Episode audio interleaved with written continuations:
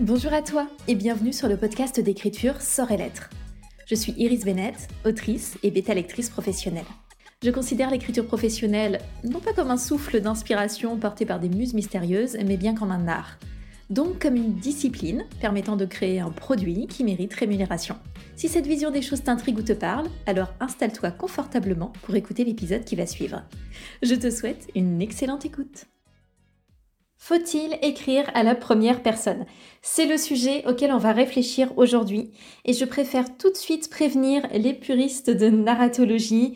Je vais essayer de ne pas trop utiliser les termes compliqués, je ne vais pas être hyper complète dans tous les sujets narratifs. Mon objectif est vraiment de donner la juste information nécessaire, essentielle pour permettre de se repérer dans ces notions qui, euh, je le sais, ne sont pas toujours évidentes à appréhender pour que les auteurs, autrices euh, qui débutent notamment sur un premier roman ou des premiers romans puissent faire le choix le plus pertinent possible par rapport à leurs besoins.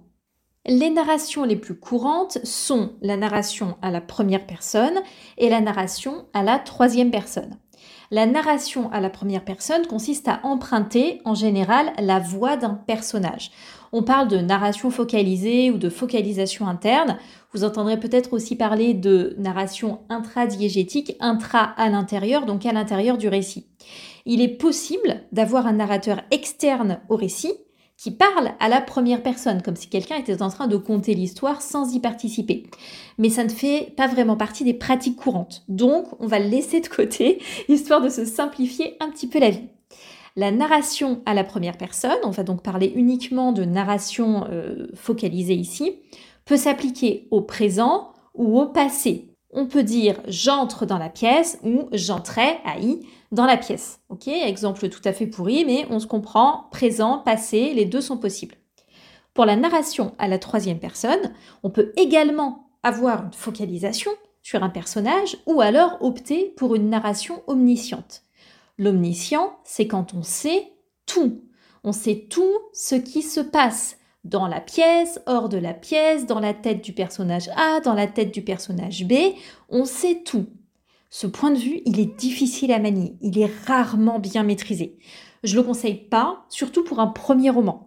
En fait, il est souvent utilisé avec une volonté, euh, consciente ou pas, de se simplifier la vie, puisqu'on peut choisir de donner toutes les informations qu'on souhaite à tout moment. Donc on n'est pas obligé de se restreindre, on a l'impression qu'on peut mieux en fait distribuer ou cacher ses cartes selon ce qu'on a envie de dévoiler de l'intrigue. Dans la réalité, on finit en général par glisser sur une focalisation interne sur tel ou tel personnage. Euh, ça donne une sensation de confusion et de narration du coup mal maîtrisée. C'est très peu agréable. La narration à la troisième personne, elle va donc être le plus souvent focalisée aussi, comme à la première, ce qui veut dire qu'on est limité par ce que voit le personnage. On choisit le personnage qui est la voix de la narration, que ce soit la première ou la troisième personne, ça ne change rien du coup. À la première comme à la troisième, on va être limité par ce qu'il sait, ce qu'il voit, ce qu'il sent, etc. Je vais prendre un petit exemple tiré euh, du coup du début d'un de mes romans, euh, Hasard, boulot et sentiment. C'est en deux phrases comme ça, ce sera plus clair. Et je vais modifier la narration pour qu'on se comprenne bien. Voilà l'extrait tel qu'il existe actuellement dans le roman. Quelle heure est-il, s'il vous plaît? Mon téléphone n'a plus de batterie. Surprise, je me tourne vers l'homme assis à côté de moi. Il arbore une expression sympathique, ce qui m'inspire aussitôt de la méfiance. Là, on est du point de vue d'Alexia, à la première personne, au présent c'est elle qui parle, c'est elle qui raconte sa rencontre avec cet homme dans le métro. Je pourrais décrire toujours à la première personne, mais au passé, ce qui donnerait Quelle heure est-il, s'il vous plaît? Mon téléphone n'a plus de batterie. Surprise, je me tournais vers l'homme assis à côté de moi. Il arborait une expression sympathique, ce qui m'inspira aussitôt de la méfiance. Ok, donc le dialogue n'a pas changé, mais au niveau de la narration, du texte décrit dans la tête d'Alexia, on est passé au passé justement. Supposons maintenant que j'écrive à la troisième personne, au passé, en focalisation interne toujours, donc toujours du point de vue d'Alexia, ça donnerait Quelle heure est-il, s'il vous plaît? Mon téléphone n'a plus de batterie. Surprise, Alexia se tourna vers l'homme assis à côté d'elle. Il arborait une expression sympathique, ce qui lui inspira aussitôt de la méfiance. Ok, donc là, on n'est plus sur je me tourne, je me tournais vers l'homme, machin. Alexia se tourna. On est à l'extérieur, mais on est contraint à ce qu'elle voit, ce qu'elle sait, ce qu'elle sent. En omniscient, que je ne recommande pas, je confirme toujours, mais pour donner une idée, voilà ce que ça donnerait. Quelle heure est-il, s'il vous plaît? Mon téléphone n'a plus de batterie. Surprise, Alexia se tourna vers l'homme assis à côté d'elle. Il arborait une expression sympathique, ce qui lui inspira aussitôt de la méfiance. Mathieu attendait patiemment sa réponse. Il avait un rendez-vous ce matin et craignait d'être en retard. Ok, donc là, j'ai ajouté une phrase, une phrase concernant Mathieu. Donc le mec assis à côté d'elle dans le métro, elle, elle ne sait pas que c'est Mathieu. Ce gars vient de s'asseoir à côté d'elle. En plus, il a plus de batterie et ça fait quatre fois qu'il nous demande l'heure parce qu'il a plus de batterie. Il commence déjà à nous saouler. Bon, elle, elle en est qu'à sa première fois dans le roman, mais du coup, elle ne sait pas qui il est. Elle ne sait pas ce qu'il pense. Elle n'a pas moyen de savoir qu'il a un rendez-vous, qu'il a peur d'être en retard, etc. Donc là, on est en narration omnisciente, on sait tout ce qui se passe. On aurait même pu parler euh, d'un gars qui serait en train euh, d'attendre, non pas dans le métro, mais à l'autre bout de la ville à ce moment-là. La narration omnisciente, c'est le fait de tout savoir. Tout est possible, tout est disponible. Donc encore une fois, je recommande de le mettre de côté. Là, on est au clair avec les différentes narrations. Qu'est-ce qu'il faut utiliser? La théorie, elle est très simple. On utilise ce qui sert le mieux notre histoire. Mais il faut aussi tenir compte des codes du genre, pas forcément pour les suivre à tout prix, mais pour faire un choix conscient. Qu'est-ce qui sera le plus intéressant pour le lecteur, pour la lectrice? Qu'est-ce qui montrera le mieux les enjeux et qui fera naître de la tension, qui donnera une sensation de progression? Parce qu'on aime beaucoup dans un roman, cette sensation de progression, c'est très important. Alors, petite euh, parenthèse ici, au sujet de la troisième personne, j'entends très souvent comme euh, argument pour euh, prendre plutôt la première personne au lieu de la troisième. L'argument est souvent que la troisième personne, c'est pas assez immersif, etc. Mais c'est faux. On peut être très immersif à la troisième personne. Par contre, on a parfois tendance à digresser avec ce type de narration et à raconter au lieu de montrer. Donc, si vous êtes déjà euh, assez descriptif dans, dans votre façon de faire, la troisième personne risque de vous pousser encore plus dans cet écueil. Mais un intérêt de la troisième personne, c'est aussi de pouvoir modeler la distance qu'on souhaite mettre avec les personnages et les événements. Justement, on peut doser. Donc on peut être très proche ou plus lointain, et on peut mettre en valeur plus ou moins l'intrigue ou les personnages. C'est pas pour rien euh, que c'est une narration de prédilection en fantaisie épique. On va souvent avoir des temporalités longues, des intrigues étendues qui impliquent des mondes, des royaumes, etc. On est peut-être un peu moins euh, en proximité constante du personnage. Si on est dans sa tête, on est trop limité. Donc on a une, liberté en fait avec la narration à la troisième personne dans la façon de présenter les choses qui peut aussi du coup en faire une contrainte, en faire un biais. Euh, en fait c'est comme pour tout, il y a toujours des avantages et des inconvénients. Cette liberté est moins présente à mon sens avec la narration à la première personne. Mais c'est aussi ce qui fait le succès de cette narration en romance. Euh, le lecteur, la lectrice a l'impression qu'on va plus facilement s'immerger dans les émotions. Et comme en romance, on cherche davantage le lien avec les personnages que euh, l'intrigue. Alors l'intrigue, c'est important, mais on n'est pas du tout dans les mêmes dimensions au niveau de l'intrigue euh, que dans une fantaisie épique où il y a euh, le sort de royaume ou du monde qui se joue, etc. Là, nous, ce qui nous intéresse, c'est les personnages, c'est leurs interactions, c'est l'évolution de leurs relations. Donc il y a des narrations, hein, par contre, à la première personne, qui sont totalement plates c'est pas parce que c'est la première personne que c'est immersif, que c'est émouvant, que c'est machin. Hein. Il y a des trucs qui sont ratés. Votre choix narratif, c'est une chose, mais sa maîtrise, c'en est une autre. Ces derniers temps, on a vu un engouement très fort pour la narration à la première personne au présent. D'où cette question récurrente, hein. est-ce que je dois écrire ou réécrire mon roman à la première personne? Franchement, je vous comprends, moi aussi je me pose la question. Euh, en particulier en romance, mais ça a gagné d'autres genres, notamment ceux de, l'imaginaire. En imaginaire young adult, on a énormément euh, de narration à la première personne au présent. Pire encore, il y a une partie du lectorat qui a décidé que, euh, certains lecteurs et certaines lectrices qui ont décidé que ce serait le seul type de narration qu'ils liraient désormais, qui ronchonnent dès qu'ils tombent sur autre chose. Est-ce qu'il faut les écouter pour autant? Alors voici ce que je conseille, évidemment vous adaptez comme vous voulez.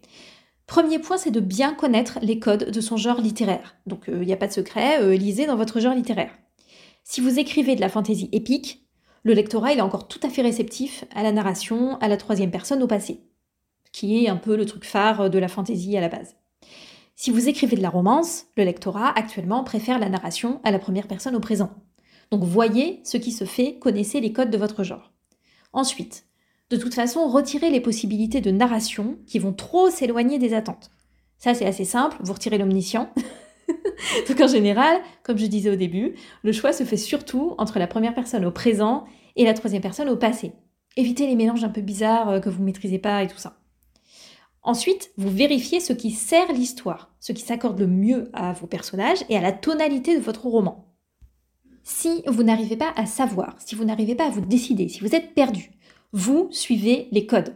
Vous suivez ce qui se fait le plus couramment. Vous ne vous posez pas de questions. Et donc vous faites simple, hein, vous mélangez pas différents types de narration dans un même roman, sauf si vous avez une excellente raison de le faire et que vous maîtrisez votre projet. Mais le principal ennemi, je trouve, du choix narratif, c'est le manque de réflexion. On choisit par facilité, un peu au feeling, on ne sait pas pourquoi, on n'y réfléchit pas. Donc quand vous ne savez pas, vous suivez le mouvement et vous mettrez comme ça plus de chances de votre côté. Maintenant, je reviens sur les histoires comportant de la romance, que ce soit de la romance pure ou de l'imaginaire, urban fantasy, romantasy, ainsi de suite. Il y a une petite passion du lectorat pour le point de vue alterné. Donc un chapitre avec le personnage féminin, un chapitre avec le personnage masculin.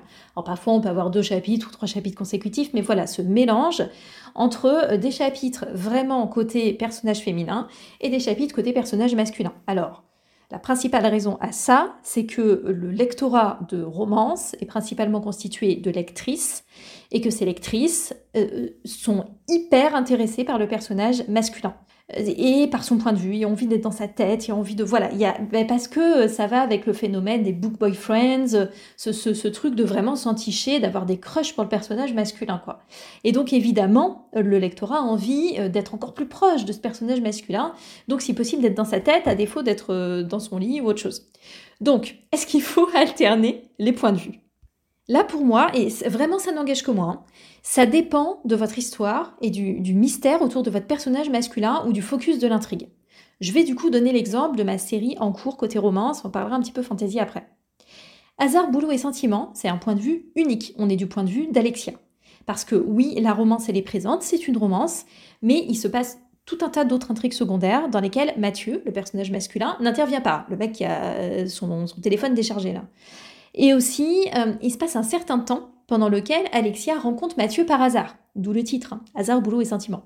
Donc il y a toute une, une, construction qui fait que le point de vue alterné euh, ne me paraissait pas le plus pertinent. Donc oui, je sais qu'il y a des regrets euh, de certaines lectrices, certains lecteurs, mais c'est un point de vue unique, voilà, j'ai fait mon choix. Il s'est vendu quand même. Tes quatre vérités pour Noël, en revanche, c'est un point de vue alterné. On est du côté du personnage masculin et du personnage féminin de par le passé entre Chloé et entre Nathan, c'était absolument indispensable. Euh, je pense que sinon euh, l'un ou l'autre euh, serait passé pour un enfoiré ou une enfoirée. Enfin, c'était pas possible de faire autrement. Donc double point de vue de par la complexité aussi un peu plus psychologique entre eux. Accord café et préjugé, donc le manuscrit sur lequel je travaille pour le sortir au printemps, ce sera aussi un double point de vue je travaille sur deux personnages secondaires, Louis et Julia, que les lecteurs de Hasard, Boulot et Sentiment connaissent déjà. Donc je ne vais pas en retirer un, ce serait euh, hyper bizarre. Par contre, si je devais réaliser un tome compagnon sur le personnage d'Adrien, un autre personnage secondaire de cette série, honnêtement, je serais très embêtée. Je ne sais toujours pas comment je ferais. Parce que je trouve que c'est un personnage très particulier qui risque de perdre un peu de son intérêt si on se trouve dans sa tête parce qu'il a une façon de s'exprimer, de faire des associations d'idées, de voilà, qui est un petit peu décalé. Et j'ai pas tranché, mais si j'écrivais ce tome, ça pourrait bien être un point de vue unique. Côté fantasy, malgré euh, la présence de romance, je suis pas encore décidée à écrire de point de vue alterné parce que dans mes fantaisies, donc fantasy, urban fantasy, même s'il y a de la romance, je priorise l'intrigue globale.